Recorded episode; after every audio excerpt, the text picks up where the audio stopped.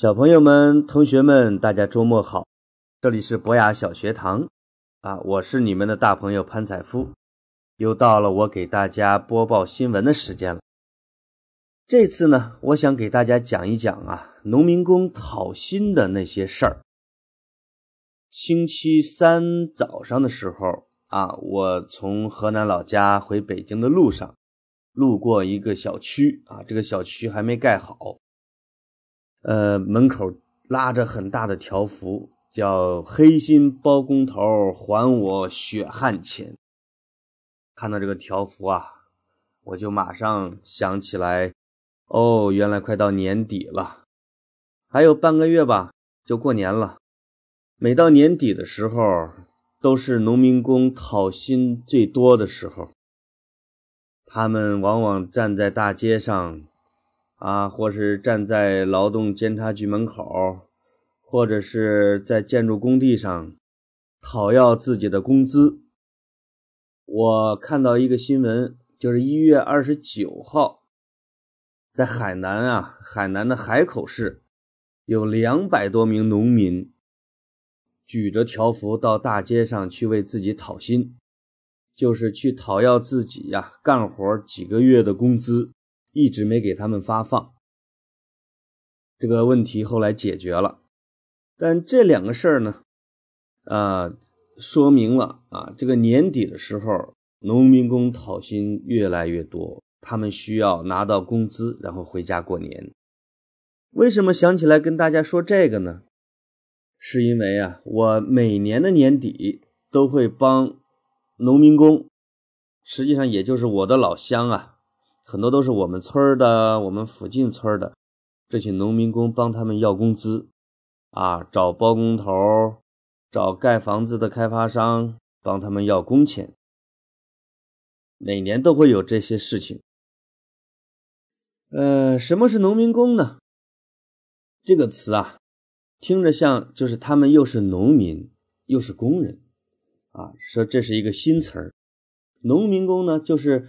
他是家住在农村里边，从小以种地为生，平时也种庄稼，但是在农闲的时候呢，他们就背上行李啊，背上包裹，到北京、上海、广州等大城市去盖楼啊，主要是盖楼啊，当建筑工啊，所以他们同时也是工人，所以。就给他们起了一个称呼，叫做农民工。这实际上又不太像工人啊，因为城市里的工人呢，有自己的住房啊，有单位啊，有什么保险，而农民工实际上这些都没有。他们往往是种在这个住在工棚里边，几十个人甚至上百人住一个。大的简单的房子很薄，他们每天早上大概五六点钟起来上班，到晚饭的时候回去，工作量非常大。这样的呢，他们能挣到一些工资，把它带回家去过年，去补贴自己种地的收入。现在大概一天啊。最好的建筑工能挣到两百五十块钱以上了，啊，这个数字还是可以的。在十几年前，大概十五六年前，我也当过。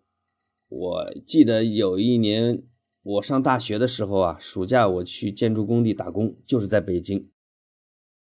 那时候那个包工头给我一天开了十八块钱的工资，我干了一个月。他给了我两百块钱，还给我打了个两百块钱的欠条，我就买了张车票回家了。那是我打工的经历，所以呢，我知道农民工啊是非常辛苦的。实际上，他们不怕苦啊，因为夏天的时候那工棚非常热，能超过四十度，而冬天又很冷，也没有暖气。我问过他们，这些他们都不怕。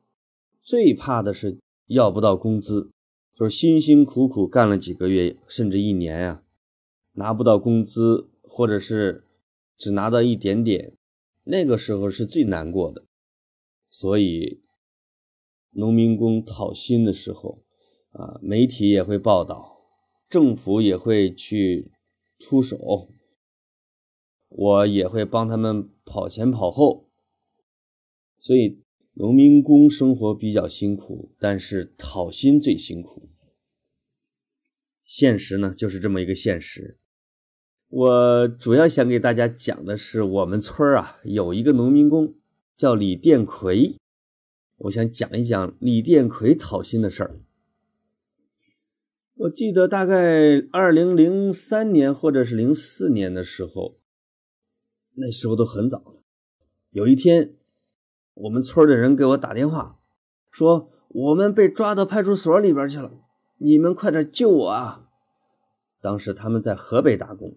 我是在北京，我赶紧给那个派出所打电话。那个派出所的所长说啊，我们这村的这个农民工呢，就是在李殿奎的带领下，向这个包工头讨工钱。这个包工头一直不给，躲着他们。李殿奎就出了一个主意，就说要把这个包工头给捆起来啊，把他给拉到我们村去。让这个包工头的这个朋友拿着他们的工资去我们村领人，你们说这个想法是不是有点太吓人了？包工头吓坏了，就给派出所打电话，派出所才把这个我的老乡啊给拉进了派出所。当然，很快就把他们放出来，还帮着他们去向这个包工头要钱。谁知道这个包工头啊很狡猾。他又跑，从河北跑到北京了。我也不能理解他为什么就不愿意给这些农民工发工资呢？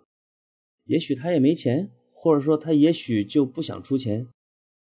反正是过了大概那么一个月，这这些这些事儿都是后来他们给我讲的。啊，李殿奎啊，听北京的打工的农民工跟他打电话，说在北京。哪个地方看到这个包工头了？李殿奎领着这个几个农民工就从河北坐车跑到了北京，去找那个包工头，费尽九牛二虎之力啊，终于找到包工头。你猜他们是怎么要工资的，又是怎么要到的呢？说起来真的是很可笑啊，也可怕。他们啊。拉着那个包工头走到了一个下水井的井盖的地方，把这个下水井的井盖给掀开，然后提着这个包工头的脚脖子，让他脑袋朝下啊，说：“我们喊一二三，喊到三，如果你不答应给我们钱，我们就松手。”那包工头当时就吓得一直叫，说：“我给钱，我给钱。”就用这种办法，这个包工头才把工资给了我们村的农民工。这个主意就是李殿奎出的，那脚脖子也是他拽着。当他们给我讲的时候啊，我乐得哈哈大笑，但是又告诉他们，这种讨工资的办法实际上是违法的，对别人的这个安全造成了威胁。但是他们说呢，没办法呀。又没人管，我们只好自己帮自己，对不对？当然，现在农民工讨薪的少一些了，因为呃，政府部门呢啊，对欠农民工薪水这一块现在啊要求非常严厉。开发商、建筑商如果欠农民工薪水不给的话，这个包工头都有可能坐牢。所以呢，我讲这个故事其实就是为了这个。表现这个农民工要工资真不容易，并不是鼓励他们去犯法，去非要把包工头给扔到下水井里边，啊，那只是吓唬吓唬，这只是一个段子。好了，小朋友们，啊，我讲的农民工讨薪的那些事儿呢，就讲到这儿了。祝大家周末愉快，也希望你们多了解一下农民工啊，了解一下他们是怎么生活的。